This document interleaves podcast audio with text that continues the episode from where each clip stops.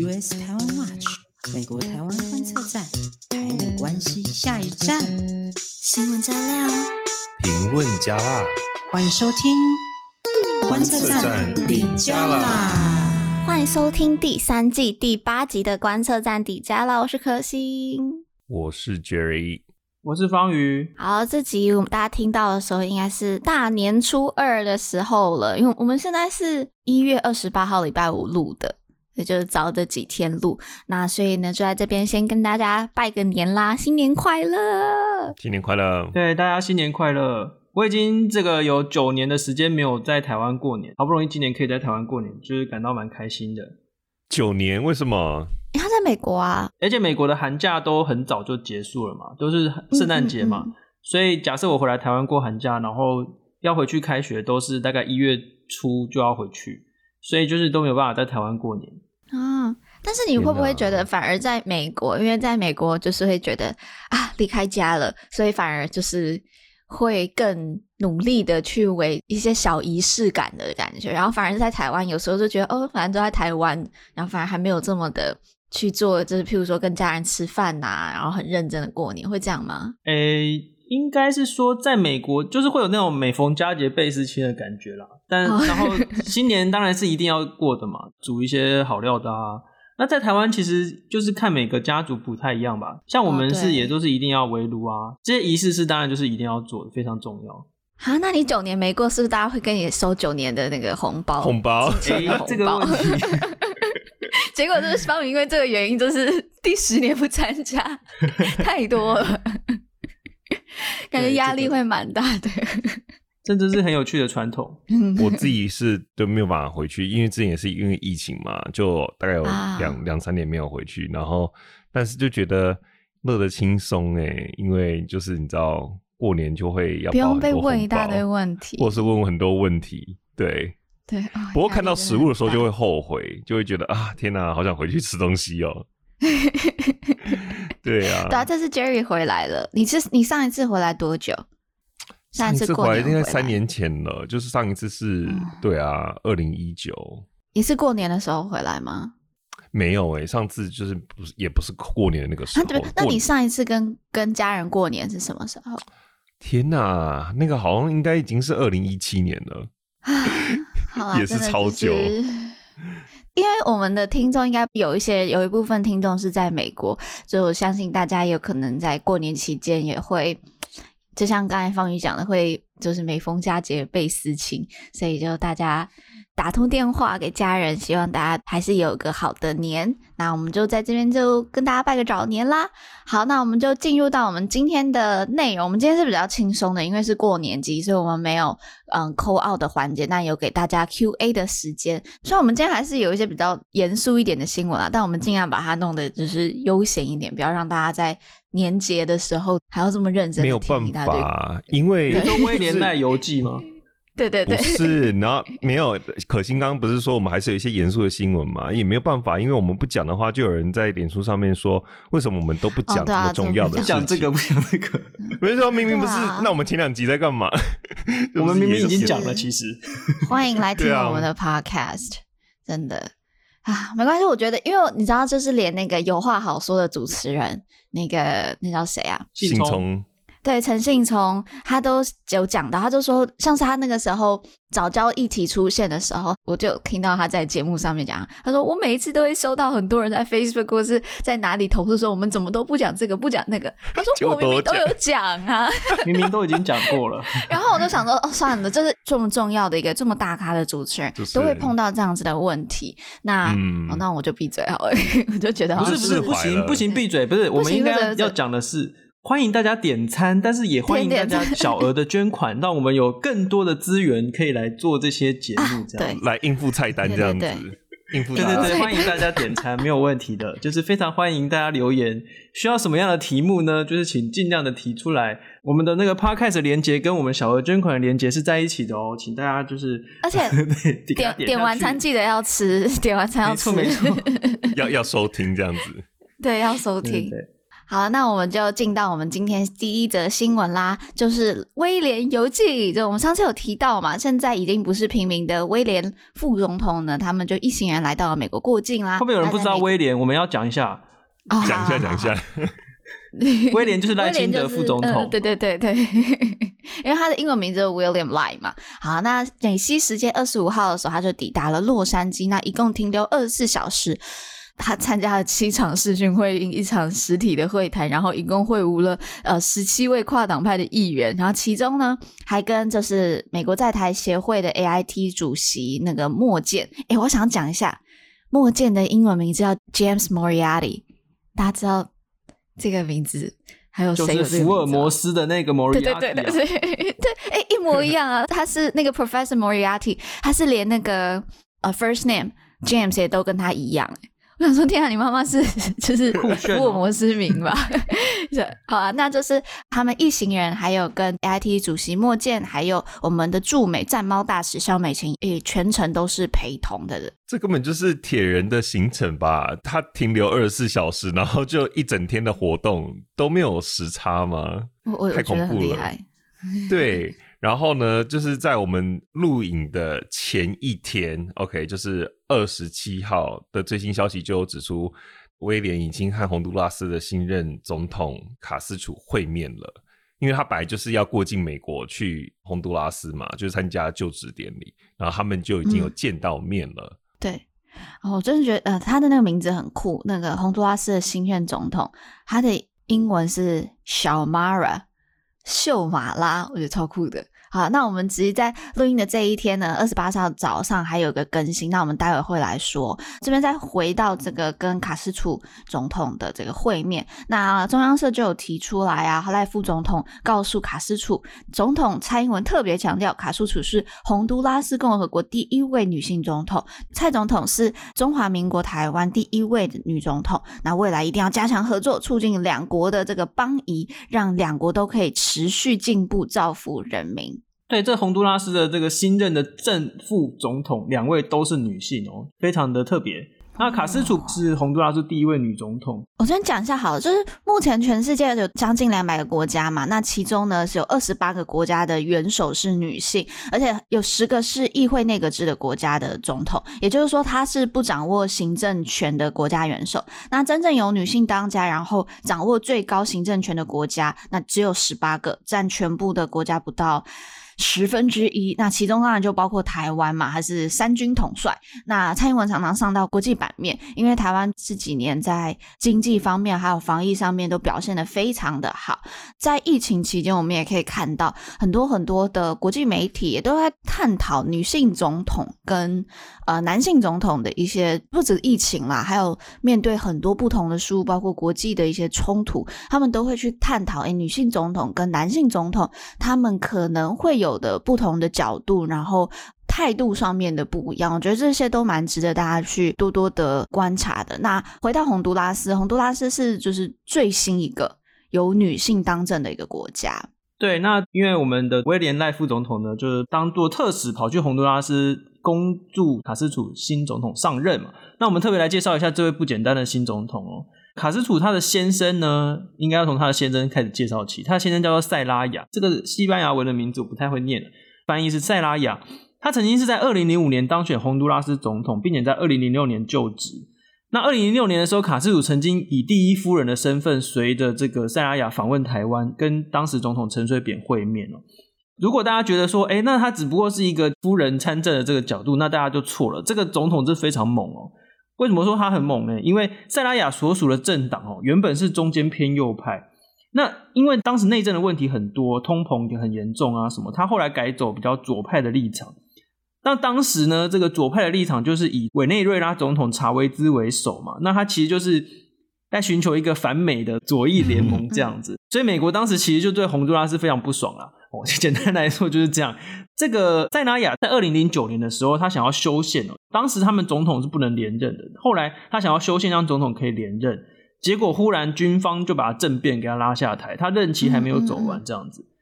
那这个政变拉下台之后呢，卡斯楚哦，就是当时的第一夫人哦，挺身而出，率领群众运动和公民团体一起反对军方政变。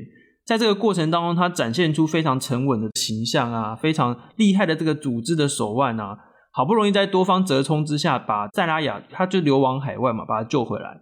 所以他这整个就是一个非常猛的这个呃很故事，这样他绝对不是只是一个第一夫人这样子。那二零一三年的时候呢，塞拉雅跟卡斯楚两个人建立了一个新的政党，是一个左翼的政党哦，叫做自由和重建党。那同时，二零一三年卡斯楚第一次出马竞选总统，不过当时是输给了就是现在刚卸任的这个总统叫叶南德兹。嗯、这几年来呢，叶南得知的这个执政啊，其实也是蛮跌跌撞撞的啦，家族丑闻也很多啊。所以去年卡斯楚再度出马竞选的时候，多方就看好说他应该可以成为新的总统。后来他也的确是以非常明显的优势，就是当选总统。嗯，不过呢，虽然当选总统，不过面临国内的情势可能还是有点紧张哦，因为现在洪都拉斯面临非常高的失业率，然后经济发展也是趋于迟缓，然后甚至毒枭猖獗，这些都是蛮重大的问题。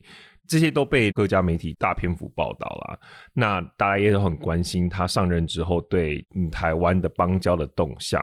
这个当然就像刚刚方宇讲的，就是美国政府还有其他国家也都是关注的焦点，因为之前卡斯楚的先生塞拉亚当政的时候就跟美国关系不好嘛，然后呢，现在。洪都拉斯跟美国之间有非常多的事情要合作讨论，尤其是难民的问题，就是有很多洪都拉斯难民会跑到美国，所以大家就真的很关注，就是这个新总统他上任之后，他的动向到底是怎么样？对，真的是跨国移民的问题，真的还是美国的一个数一数二大的一个问题哦。那我们回到这个威廉赖的游记，那很多媒体啊，就是最关心的就是到底这一趟。威廉团友 有没有去会晤国务院的官员呢？以及到底会不会跟美国副总统贺锦丽会面？对，然后其实我们之前 podcast 也讲嘛，就有报道说哦，白宫方面他没有意愿要安排，就是威廉跟贺锦丽见面啊。不过。不过，就是我们今天录 录音的这个时间一早就传出来最新的照片和新闻，都已经证实两人 不但会面，而且白宫还主动写到贺锦丽的会面名单上面，所以就代表说这根本就不是巧合，而且就是你知道外交就是没有巧合这件事情，你知道吗？对，我们录音之前收到了这个最新消息，就是今天就台湾时间二十八号，副总统赖清德他已经参加完了这个洪都拉斯总统就职典礼嘛。那结果呢，他跟这个美国副总统贺锦丽呢坐在第一排，而且两个人就是 宣寒暄之意还蛮久的，连那个 YouTube 上面的新闻影片都有啊。总统在挂那个就是那个那叫什么圈圈镜。就是那个东西，还是对对对，我是叫什么？那个花圈吗？不是，想不出来，不是花圈，那个东西叫什么？去就是呃彩带，反正总统在对彩带，好，总统在挂彩带，然后结果就是我们的这个威廉跟贺锦玉两个人就很会利用时间，在这个时候就他们一直讲话。这个是在台美副副，对对对。前面也在忙，他们两个也在忙，这样子，就是在国际场合上很自然而然的遇到，然后就互动这样子。不过这个国际外交场合上面有很多这种巧合巧遇，其实根本一点都不巧啦，其实都是安排好的。那我这边也再补充一下，像那个刚才提到白宫的那个名单嘛，上面有说副总统和以下的宾客会面，有西班牙国王、哥斯达黎加总统、贝里斯的总理、多米尼加的副总统，还有 Vice President William Life of Taiwan。他是想台湾的哇，吓死！台湾副总统，对。那根据 TVBS。驻美的记者倪家辉询问白宫官员说：“那到底这两位副总统讲了什么？”官方的回复就是说：“哦，他们确实有简短的寒暄，然后贺锦丽甚至强调台湾在区域内扮演的正面角色，以及美国欢迎台湾和洪都拉斯的关系。”这边来跟大家补充一下，就是说记者倪家辉他脸书上面讲说，这个叫做背景询问哦。这个什么叫背景询问的意思，就是说用 email 或者是用书面的方式去问白宫的官员，而不是说就是到现场去哦，麦克风拿上去这样子。这个是背景询问，跟那种在现场询问的是不一样。所以大家以后如果看到什么像背景询问或者背景回复这种东西，就代表就是 email 啊，或者是书面的这个呃回复这样。不过。今天我们其实，在录音之前看到白宫直接释出一个名单，上面写台湾副总统威廉赖这样子，真的是，嗯，其实是蛮意外的，因为哈，原本大家预期民主党的作风对台湾是比较低调的，不过这一年来，其实已经不断的在打脸大家。民主党其实推翻了很多过去的惯例，很多人其实是认为说，跟台湾的互动只能做不能说。那这一年来，我们可以看到的是又做又说，一点都不会避讳说，就是跟我们官方人物啊等等。你看民主党这样子，这一年来这样的这些跟台湾的互动，我们等一下会介绍，有人又要替普普了。嗯，对。然后另外一个很有趣的是说，二十五号的。一行哈，他们采访团抵达美国过境的时候，媒体当时就有追问说，到底会不会会晤国务院官员嘛？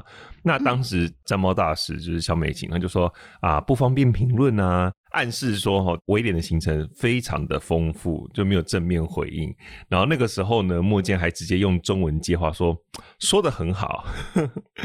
对，不过后来你们看到新闻也都看到了，其实赖清德他和美国国会议员们的互动，其实都是。虽然来到美国啊，但是也都还是线上会议啊。嗯、那为什么呢？就是因为美国现在 Omicron 真的是非常 严重嘛。对啊，对，然后像赖清德他转进那个洛杉矶地区，然后他们现在的疫情大概是单日新增确诊两万多人这样子而已。两万多人。台湾昨天是？二十几个新增确诊，对啊，就是二十几个。然后呢，洛杉矶，洛杉矶，洛杉矶，洛杉矶什么？就是洛杉矶它，哎，我不知道，它可能是一个 county，因为它可能也是 county 名称，就是、欸、对那个地区就两万多人呢。洛杉矶的总人口，这个 city 总共是三百九十七万左右的人口，哇，然后就两万多人，太猛了。那 就是对，虽然很多人就说啊，不过也都是线上会议嘛。不过赖清德今天人在美国，然后呢，跟国会议员还有国务院的官员们这样子会议，虽然是线上，但我觉得这个本身就已经意义重大了啊。不然他其实人也可以在线台湾就做线上会议嘛，为什么还要特地在美国呢？嗯对啊？对啊，那就是在疫情之下，很多行程就是要有所调整。那刚刚前面可心有提到说这一次。一口气见了十七位两党，然后参众议员，跨党派议员，对，对，所以我们也要来一个名单吗？我们来个宾客名单，这样。好，好，那我们来就是根据目前公开的讯息啦，因为其实他们如果私下见面，这个我们也不会知道。那公开讯息就是这一次呢，威廉赖哈他会晤的议员们。主要就是以南加州啊，然后亚利桑那州跟犹他州在地的议员为主。那根据中央社的新闻报道，包括联邦参议院的外交委员会亚太小组主席马基，然后呢，联邦众议院哦退伍军人委员会的。马基，我觉得大家会不知道是谁，因为我们之前都叫 Ed Markey。对对对，对，就是他之前有推那个台湾雪人法案，如果大家有印象的话。对对对然后呢，另外一个就是呃，退伍军人委员会的主席高野，就是他看到台湾，对，刚来台湾，嗯，然后呢，在加州有亚裔背景的联邦众议员啊，像台裔的刘云平，就是 Ted Lieu，之前大家我们文章也有有时候有提到过，大家应该会有印象，对，然后华裔的赵美心 Judy Chu，然后呢，韩裔的金应玉。Young Kim，Young Kim 他前任也是一个挺台的共和党的议员，然后呢，他就是他的继任这样子。还有犹他州的联邦众议员，这个叫 匡熙，这我不太会念，对，但是就是 John Curtis，他是之前呃超挺台也是嗯。超挺台，然后好像是台北法哦众议院版本的，的，他有来过台湾啊，我记得。对，他年轻的时候提来过台湾，嗯，因为他就是好像是摩门当传教士，对，没错，嗯。然后最后还有一位叫做欧文斯的议员，嗯，真的是见很多人哎，哦，真的是也辛苦他了。好，那当然呢，我们就要讲一下嘛，就是这件事情有谁会气噗噗啦？那就是国台办的发言人，他们朱连凤就对此表示说。哇，朱凤莲啊，朱凤莲，朱凤莲，是不是对不起？没有故意，真的不是故意的，这些。好，国台办的发言人朱凤莲呢，他就对此表示，我要转换那个声音。赖清德再次暴露谋独本性，民进党当局惯于借所谓议会外交拉拢渗透外国议员。哎，有什么鬼啦？这次的那个的的那个用词好像比较不一样一点点，但是呢，我觉得很有趣。这叫什么？啊、这这里叫做渗透外国议员。我们真的很厉害，就是 渗透。哎，渗透不是大部分都是比比较在讲是按着来的吗？我们想说，我们这个名字也这么高调的渗透外国议员吗？对啊，那我们就哎，你你有种就逆渗透啊！哎，他们已经在逆渗透了，逆渗渗透。好了，那我们今天也要解释一下，我们补充一下我们上集提到的东西。哦我们上集有提到说，贺锦丽相较于前任的总统，目前的角色在外交上面的角色比较。不明显，那有网友就指出我没有讲错，就明明拜登就指派了很多的外交任务给贺锦丽啊，例如他出访东南亚啊，啊，还有就是拜登指派贺锦丽去主导美方的中美洲的北方三角，萨尔瓦多、瓜地马拉还有洪都拉斯这边的政策，确实我们这边可能讲的真的没有讲很清楚。那我们想要强调的是。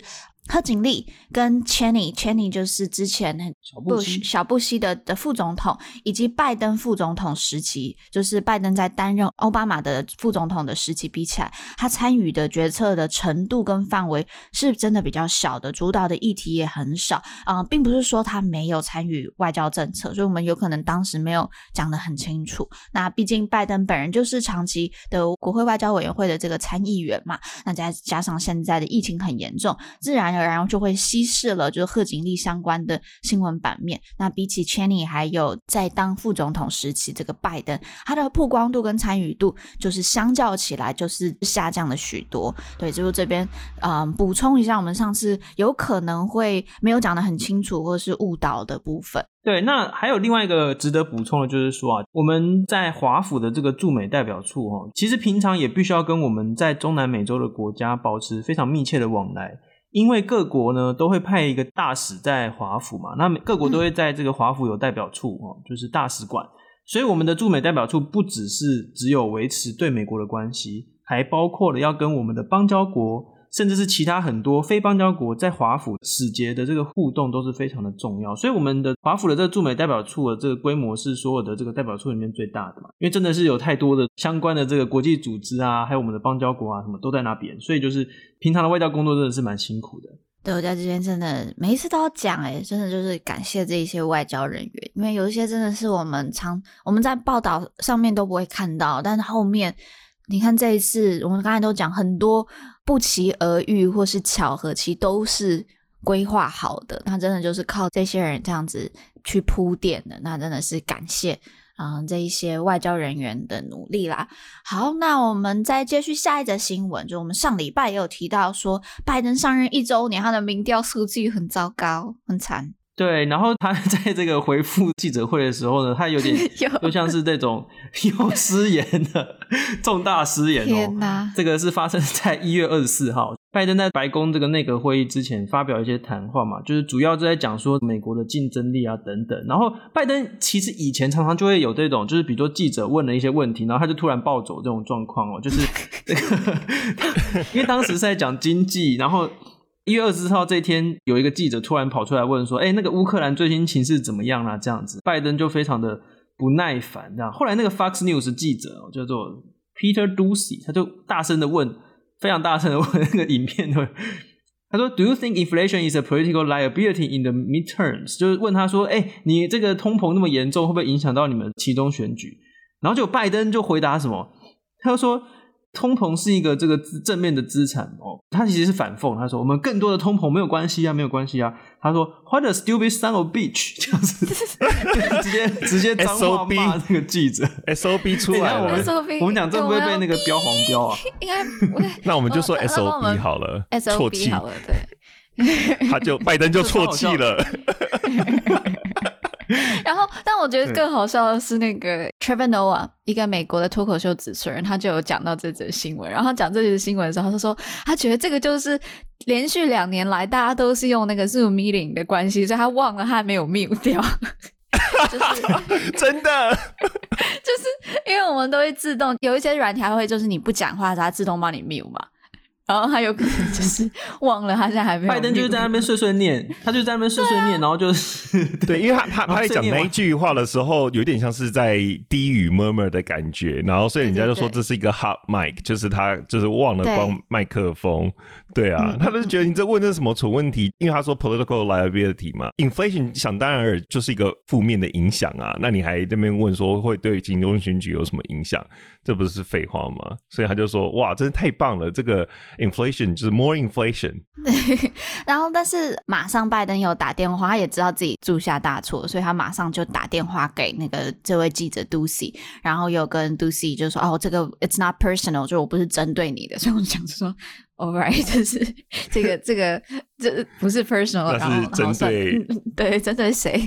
然后那他就不是针对你，是针对你的蠢问题。哦，对对对，好，那他就说这样子哦，不是针对你。然后还有讲，到说那你就身为记者，你还是要继续提问。然后 Doocy 就讲说，好，那我就会继续提问。对，那其实我之后有问一些记者朋友啦，他们都会讲，就是说有时候记者确实会问一些蠢问题，但是呢，他问蠢问题有时候是为了要。写东西的时候可以写进去，或是加一些让他写作是比较简单的。当然这，这这确实不是一个很好的问题啦。其实当时呢，Doocy 他也有接续后续的采访，他有说他其实当时没有听到拜登有骂他，因为现场实在太吵了。那他是从其他的记者口中才知道，呃，要许我被骂了。那后来呢，Fox News 的啊热门节目主持人 Sean Hannity，他真的是超红，就是。发现数一数二，仅次于 Tucker Carlson 的主持人 Sean Hannity，他就问了这件事情。那 Doocy 就说，后来拜登有打电话给他，就是 Clear the air，赶快消除误会。那 Sean Hannity 他不太满意这个回答啦，认为就听起来很不像是一个抱歉，然后他就。只在节目上面就讲说，这不是答案。那 Doocy 则是说呢，现在处于一个第三次世界大战的边缘，很感谢就是总统愿意拨出几分钟来打电话给我，那我不需要任何人对我道歉。嗯，虽然听起来现在这件事情是有个圆满的结局，不过就是也是因为这一次的 SOB 事件，然后就又很多的过去的新闻画面就又被人家翻出来，就是这位 Fox News 的 Doocy 记者，其实他一直都是蛮。以强势提问著名，这样讲好了。嗯嗯，对。不过他也不是第一次被骂，就是问笨问题。最近的一次，其实大家最有印象应该是二零一七年的时候，他就问了，就是现在已经已故，但当时亚利桑那州的参议员 John McCain 曾经也参选过总统，跟奥巴马竞选。然后他也很挺台。二零一七年那时候是川普嘛？那大家如果不清楚这个背景，就是其实 McCain 虽然也是共和党员，可是他没有很喜欢川普，所以两人就是有点不对盘。对，那那个时候呢杜西就是说，哦，你跟总统的关系会不会就是，如果今天总统有求于你，会不会你就会变得比较不支持他的一些呃政策啊、做法等等的？那 McCain 他当时就听了之后，就先是一愣，然后他就说。Why would you say something that stupid? Why would you ask something that dumb?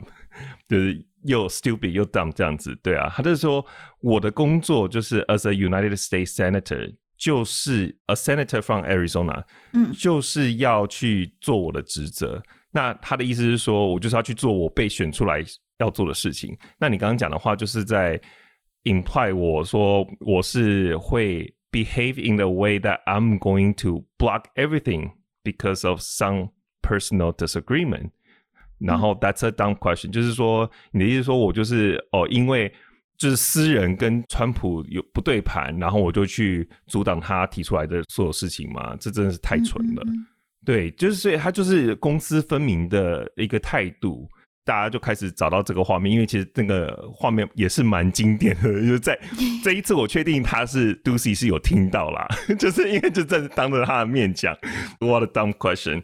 我后来就是在看了这个新闻之后，我就又去找了几个拜登冲动时刻，过去几个冲动时刻，真的是蛮有名的。我都觉得他是不是在默默经营自己另外一个人设，就是。真心话那个阿公这样子。对，譬如说呢，二零一零年的时候，当时奥巴马刚通过一个健保的那个改革法案，然后他就在那个签署的典礼上面呢，他就是要恭喜奥巴马。那但是他恭喜的时候，他就直接讲，就说 This is a big fucking deal。但是呢，他也是原本应该是要就是低语，但是他的低语大声到白宫东厢的所有相机跟麦克风都收到音了。对，哪叫低语啊？接下来这个更好笑，就是二零一九年的时候，他就是还在选总统嘛，就是二零二零的总统行程，他就直接在爱荷华州跟一个民众，就其实是他的竞选场子，所以那个民众也是蛮大胆，到他场子质疑他，然后他们两个就现场吵起来，然后民众是先是指控拜登，就是那时候不是有乌克兰的事件嘛，就是送他儿子到，就说哦，你指派你的儿子去乌克兰工作，就是有一些政治企图，那拜登就直接回他说，You are a damn liar。对，然后呢？一个该死的，对，骗子，该死的骗子。对，然后之后民众呢，他们两个就继续哦，然后民众就说哦，拜登太老了，没有要当总统。然后拜登直接说哦，You want to check my shape? Let's do push up together. Okay, that's wrong. Let's do whatever you want to do. 就是那我们就来比那个 push up，就是伏地挺身啊。那我们就来比赛跑步啊。你想要比什么，我们就跟着你比这样子。然后呢，最后那个民众就气到说哈，拜登哦，比川普还没有骨气，没有 backbone 这样子，然后自己不会投给他。拜登也不甘示弱说，你当然不会投给我啊。You are too old to vote for me。回呛他之前嫌拜登老，然后拜登也嫌他老，说你太老了，你太老了，你，你怎么投给我这样子？是不是？对啊，就跟人家吵起来，没有吵架，对，好像幼稚园在吵架。你比较老，就是同一场，他们两个人就这样子认真吵起来耶。对，然后在最近的一次，就是大家应该印象深刻，就是二零二零年在和川普辩论的时候，因为川普那时候就是一直插话，然后他就直接说 “Will you shut up, man？” 就应该闭嘴嘛。所以现在回想起来，其实就是大家也不会那么意外的啦，因为他的他感觉好像人设就是这样子，他就是有这样子的一个人设存在。就他这不小心就跟方宇讲，因为不小心就爆冲了。对，然后我觉得那个爆冲 SLB，我觉得最有趣的是，最让我惊艳的是，因为不是通常记者会结束都白宫会有新闻稿嘛，他白宫新闻稿是一字不漏的也收录这一句话，就是对，没错，全部都，就大家也可以去查，就是这个真的太好笑了。啊，我觉得之后拜登应该出，应该会有很多的那个语录，对对，语录，然后对他以后可以出一本语录。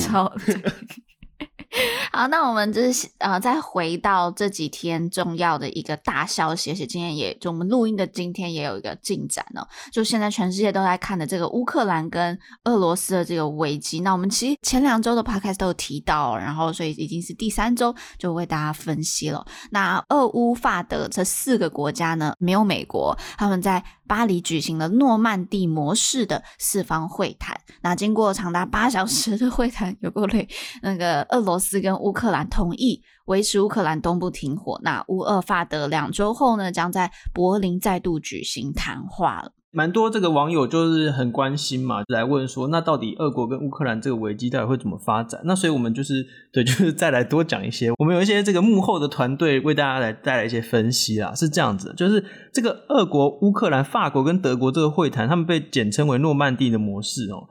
我们的这个团队认为，关键是在于法国。那这个是马克宏总统的外交胜利，因为我们之前有讲到说，其实普丁他就是这么大阵仗的这样，就是部署一大堆军队，他其实是最不愿意开火或者最不愿意动武的这些人。你看哦，如果说普丁跟拜登两个人继续的一对一在那边钉孤枝这样子哦，就是情况其实会。变得非常不好，因为你看，拜登其实已经派了这八千多个这个美军哦，就是说要随时投入这样子。嗯嗯。但是你看，如果是德国的话呢？德国其实是新政府刚上台嘛，因为新政府上台，他们是一个联合政府，他们的这个内阁总理跟外交部是不同党嘛，那外交政策上会有所矛盾的哦。整体外交其实是还没有一个还没有确定下来。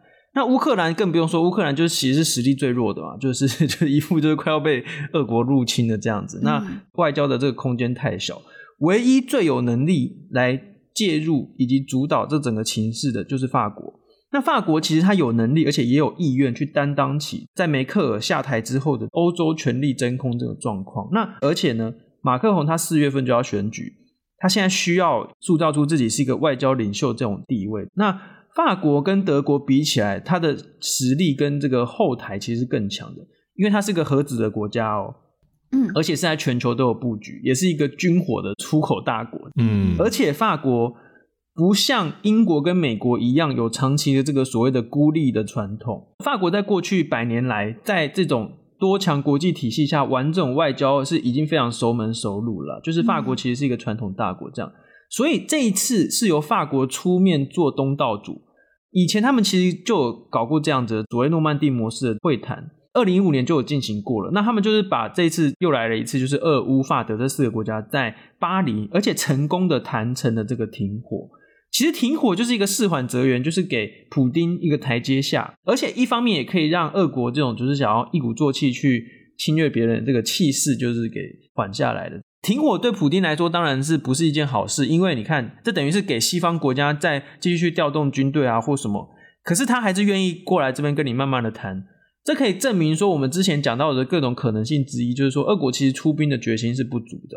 嗯，它其实就是一个政治的表演，想要去弄更多的筹码在手上。对，你看法国想要当领导者的角色，你看美国看起来就是一个当啦啦队哈，你看就给，因为你看，如果说美国跟俄国两个区域在那边定狗，可能就是真的会打起来。但是你看法国竟然想来领导欧洲，那当然更好哦。美国其实就是希望欧洲扮演更多更积极的角色。嗯那对美国来说，对于整个呃太平洋局势来说也很好，因为这样美国就不用太花心力在欧洲，而是可以专心在太平洋这边。嗯嗯，欸、不得不说，对马克宏这一手还蛮厉害的，蛮漂亮的。对、嗯、对啊，那刚刚讲到美国嘛，就这一次刚好就是美国有点像是 sit back，就是好，那就让欧洲表现。那虽然美国也是被俄乌搞得焦头烂额，看起来有点应对不暇，但实际上其实还是蛮关注台湾哦，尤其是严防中国会趁机偷袭。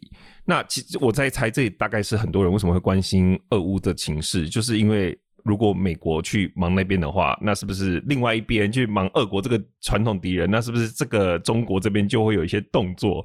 那但是呢，过去一周，美国以美日演习的名义，也是就是把三艘航空母舰部署在西太平洋上面，另外还有两艘被称为准航母的哦两栖突击舰，那甚至还有三个以上的打击群。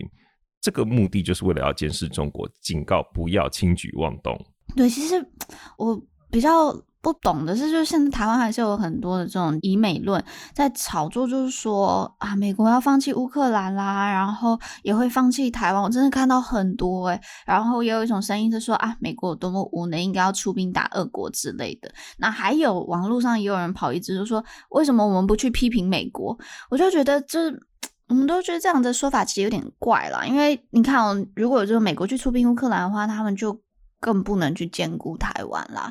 还记得大那个阿富汗事件嘛？就大家会讲说什么“今日阿富汗，明日台湾”，嗯，好像都是常会出现一些错误类比的问题。所以我真的觉得，就是呃，要更多把脉络啊，然后背后的这些背景，把它看得更清楚啦。那也希望这类的以美论 stop 啊，应该是不会啦。你看那个，光是这个赖清德副总统去美国之前，你如果去翻一些统媒的这个。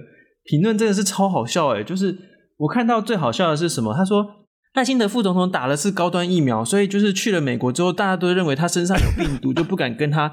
我觉得天哪，怎么会？而且是大学教授，诶是大学教授，还有一些什么退休大使都这样子写，然后我就觉得说天哪，你们是怎样？就是 哦，然后然后还有一大堆就是说哦啊，你看啊，美国根本顾不了乌克兰，然后就是你看台湾就是也随时都会被放弃啊，等等。可是人家就派了那个两艘航母在外面，那你到底是要怎样嘛？我就觉得哇，天哪，这个些网网络上的这些以美论真的是非常的妖俗了，非常优秀啊！真的就是好像讲 stop 也没有办法让他们停止，那就因为他们已经是整个产业链了啦，陷入其中啊。对，靠大家的恐惧，有点像贩卖恐惧的感觉，就是一直要大家怕这个怕那个，嗯，然后要移那个要移哪一个，我们谁都不能相信，然后我们很危险这样子。对啊，但那就国见国造，那那也还是有人来反呢，我就不懂，嗯，就是啊，好，没关系，我们就 先这样，先这样，我们就继续好好先听我们的 podcast 这样子，对对，递把那个 link 给大家，好。那我们今天呢，因为是比较轻松的一集，所以我们有开放给观众 Q&A 啊。那我把 Q&A 就分成两个部分，一部分呢是比较严肃的话题，一部分是比较轻松的话题啦。好，那第一个问题，这个有两个人问，就是呢，川普可能会选下一次的总统吗？这个川普知道还要不要选下一任总统？目前啦，呃，有听到蛮多。对啊，就是听到不少的传闻，有说就是好像有这个意愿，然后有听到，嗯、呃，还有一些照片出来，然后是那个川普的竞选的旗帜，但是都没有办法被证实。然后从川普自己口中，他也没有证实这一件事情。嗯，有可能啦，我猜啦，有可能川普自己都还没有决定，还在思考当中。而且我我坦白说，我觉得川普不做总统，他有可能可以做的事情更多，诶。对，那而且如果他要选总统的话，目前党内不少人其实早就在他下台之后都已经默默摩拳擦掌的准备了，就是他也是势必也会面临一波竞争，就对了。譬如说我们的下一题 哦，下一题对，因为也有人问说，那庞佩奥会选总统吗？庞佩奥也是一个摩拳擦掌的嘛，那一个蛮。Obvious 的一个行动就是，呃，他已经组织了他的这个 PAC Political Action Committee 政治行动委员会。但是这个其实这个 pack 是不是就代表说他一定就会选总统？也不一定。就是在 AP 的 Interest 的访问上面，Pompeo 他就有说，Only the Lord knows where I will be in 2023。他就说，只有上帝就呃神会知道我二零二三会在哪里。就是他也没有正面回应，然后针对国会山庄报的询问，他也没有给一个确切的回应。但他有提到，他会希望继续的，呃，to have an impact，就是他不希望继续有一个影响力在。所以他刚才组的那个 PAC，组的那个 Pack，也有可能只是让他继续维持在保守派里面有影响力的一个方式。所以到底会不会选总统？其实我觉得他们有可能自己都还在最终的挣扎当中，诶。就是，但我觉得他很想、欸。哎，这个我可以补充。好，我补充一下哦，就是说 PAC 哦，等于就是美国人民团体，相当于人民团体或者政治团体法的这个规范啊。就是说，你要从事政治活动，必须专门成立这样的 PAC。那你可以用它来募款，跟用它来就是做竞选经费的使用。嗯、那相对于 PAC，还有很多其他的人民团体，例如我们哦，我们现在就是一个这个五零一 C 三的团体。好，那五零一 C 三的意思就是说，你可以。做政治相关的活动，你也可以做呃政治相关的这个推广。我们的年度的经费只有百分之好像多少十还是多少非常少的比例，是你可以做倡议。那还有五零一 C 四，就是说你大概有一半以上的经费可以做倡议哦。所以就我们就是一个智库啊，或者是公民团体的这个角色是不能以倡议为主啦。那 PAC 就是你可以百分之百 就是投入政治的活动这样，所以它等于是这个法人呐、啊，就是说你可以拿来做政治的这个活动啊，这个叫 PAC。对啊，所以其实它就是一个政治活动的一个团体，所以没有特别说是什么样的政治活动。但是你看，他都特地减肥减这么多了，嗯，就是通常要让自己变得更 fit，然后就是身体看起来更好，就是你要担大位啊。至少很多人是这样想的，所以大家当时看到他突然。瘦这么多，如果他不是因为生重病突然瘦这么多，就是真的是很健康这样瘦下来，就代表他就是真的很有野心、很有毅力，就在短时间之内一下子就把自己转换成另外一个状态这样。就持续关注啦。其实我庞佩奥在我们台湾的那个支持很高，粉丝群也不少，粉丝群很高。对，我们就继续关注啊，看他有没有之后更多的一些讯号传达出来。因为就是大家我的质问这个问题，我们也没有办法很确切给予答案，那就继续关注喽。好，下一个问题是说，美国人现在还有在戴口罩的吗？呃，给 Jerry 回答好了，因为 Jerry 是最。就刚回台湾嘛，对不对？你回台湾的时候，那个时候有有人在戴口罩吗？在机场？哎，机场一定要戴。机场对，几乎是一定要戴。但是有些人就是，因为你知道美国戴口罩，你你说戴口罩，其实就是你要 covering，就是把嘴巴那种盖起来。你就看到很多人会戴那种就是毛巾啊什么的，一看就知道这个保护力是绝对不足。然后他们其实也没有完全戴好，我不知道为什么他们就是有这样的坚持，就是死不戴。我们看到传统的那种医疗口罩那种样子，就是要想办法有各种花招来把自己的嘴巴捂住。那我觉得你到底是为什么要这样坚持？德州就是还是比较看人呐、就是看真的是没有办法。然后加上现在可能大家真的是对 Omicron 就已经放手了，就让他让他去了。所以我觉得对，可是看州哦，像之前去西雅图的时候，就是完全不同的风景，就每一个人都连健身房，每一个人在健身房里面都戴口罩，对，就很不一样。对，所以真的还是要看州，对不对？嗯嗯，看州，看你的人啊，看你是在哪一个地区，这样子就真的是差蛮多，没有很很难看到像台湾这样子，这次回来就是非常团结一致，到处我真的是在路上看到那种连小朋友，因为在美国那种小孩子啊，就是年轻人几乎就是不管了，不可能，最不可能看到他们戴口罩了。可是台湾就是你看到高中生啊，年轻人，他们就是在路上走路聊天，也都是全程戴口罩。我觉得哦，好不可思议哦！就大家真的是戴戴好戴满，对啊，对这个景象感觉到好陌生哦。对，然后就每个人都戴口罩，然后而且这一次回来也是去很多地方都要十连制嘛，都要去扫嘛。嗯嗯对，然后我也觉得这也是对我来说这次回来让我觉得很惊奇的地方，就是每个地方都要扫十连制，在美国也是不可能啊，谁要这就是。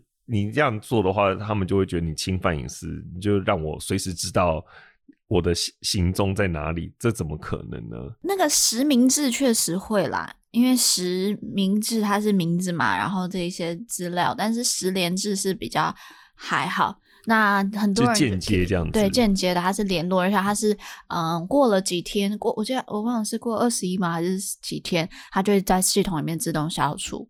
对，那、哦、但如果你是写在那个。嗯纸上面，那你就比较难去确认说他有没有把这个资料去销毁。那确实就是个人资料是比较危险的。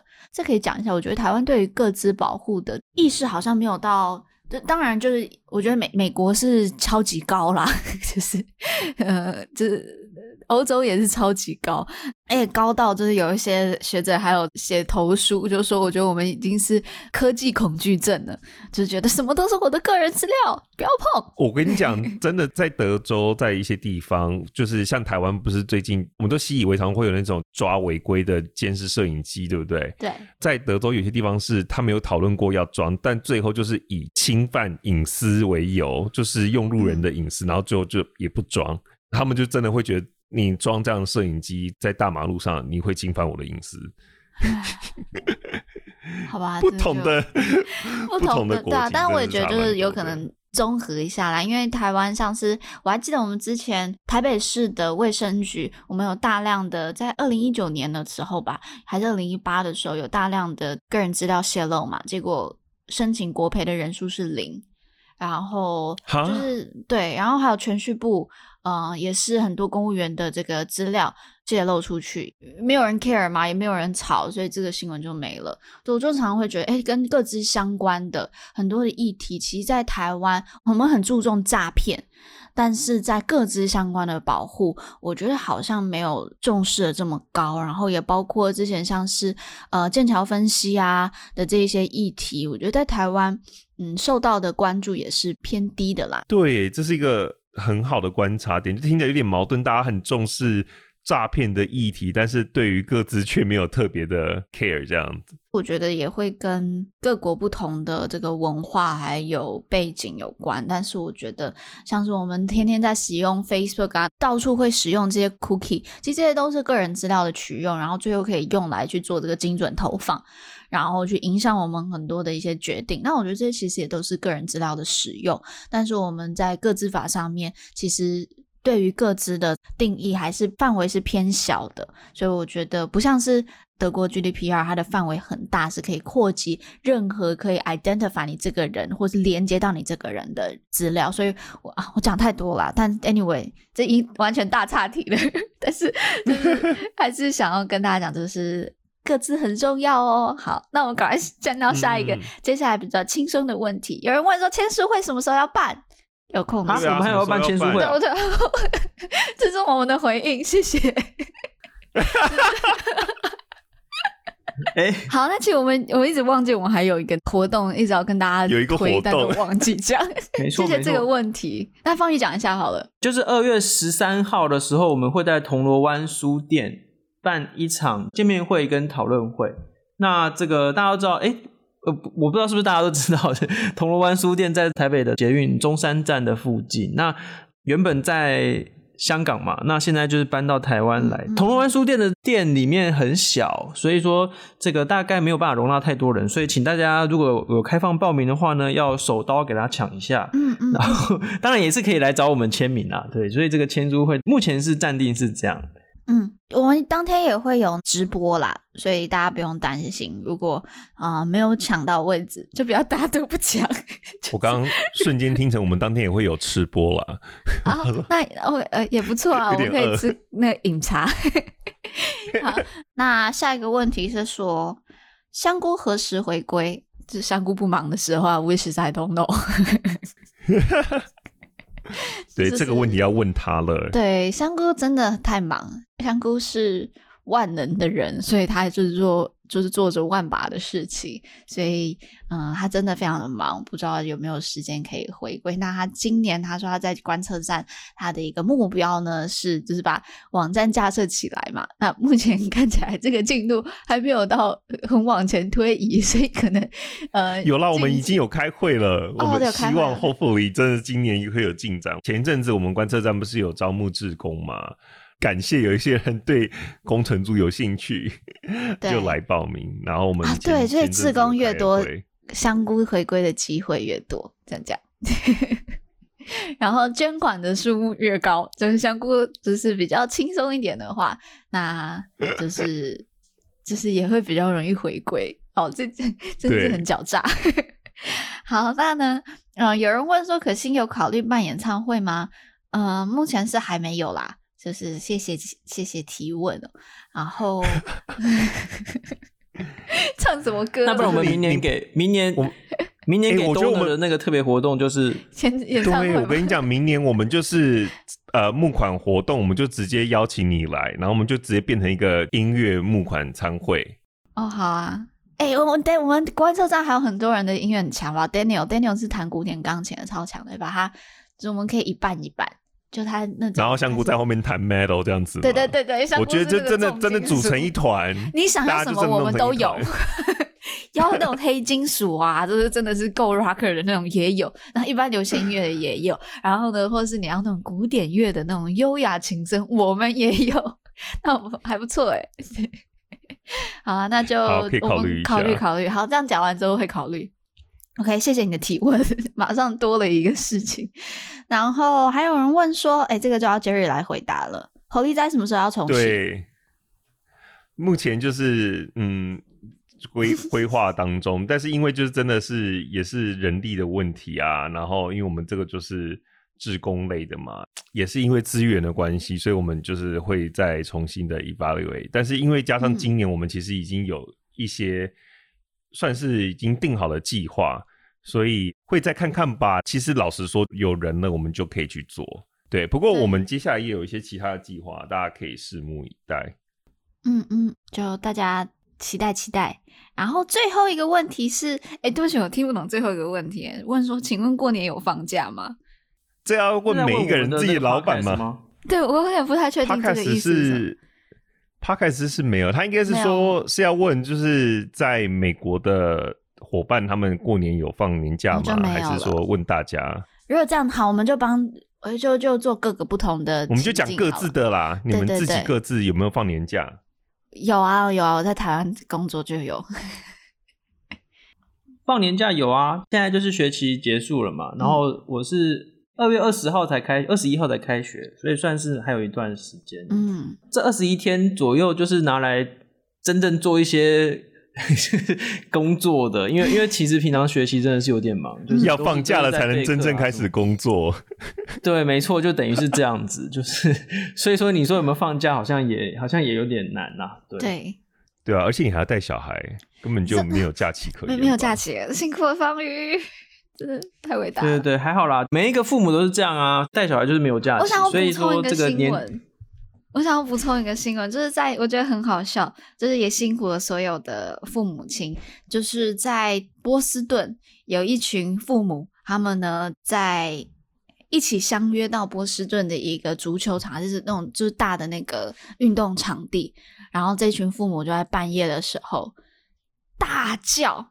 然后就他们要宣泄他们平时的 劳累，然后我们就一群父母就看一群人在那个足球场中间，然后别人嘶吼着，然后就嘶吼完之后再默默的就坐车回家，回去带孩子，带孩子，再回去面对自己的孩子。对，然后之后这个新闻就有被爆出来，我就觉得天呐，辛苦大家了，就是这边也辛苦方。这是什么父母的互助会？对对对，因为他们都说，尤其是那个在疫情期间，就是真的呃，哦，真的特别要跟自己小孩子关关在一起，长时间关在一起，嗯，连父母都受不了自己的孩子这样子。对对，对，对，好啊，那这边也就那哎，那那 Jerry 呢？Jerry 现在虽然有回台湾，但还是每天工作嘛，对不对？当然是没有放假，因为就是跟美国的上班时间这样子啊，然后等于是吃完年夜饭吃一吃，然后在晚上十点就要开始准备上班。哦，辛苦了，然后上到早上。对，而且我真的觉得啊，不知道香菇到底怎么做到的，真的是整整花了我，因为我现在在回来台湾，大概就是正式的连自我健康管理都过了嘛，就是这样，总共加起来就已经二十一天了。嗯。我真的足足耗了这二十一天，才身体开始有点适应这样子的作息，就是不会到很想死这件事，就是哦，晚上上班到一半就是。在会议之间就想要回去睡一下，就是打个瞌睡，但现在就感觉 OK 了，就可以适应这样作息。嗯，嗯，但是我不知道香菇之前到底是怎么办到的，他居然可以撑这样撑好几个月。他是他是那个嘛菌菇类啊，所以比较还好。对，好，就是辛苦了，辛苦大家了。好啦，那我们今天最后就是大家谢谢大家的提问。那我们啊、呃，今天 Podcast 就到这边。再提醒一次，如果大家有想要听什么样的题目的，大家可以在我们的 YouTube、Facebook 或是 Instagram 上面都可以直接留言给我们，那就可以点餐。那点完餐记得要吃。那最后呢，我们再跟大家拜一下年啦，祝大家新年快乐！大家新年快乐！拜拜！拜拜！大家拜拜！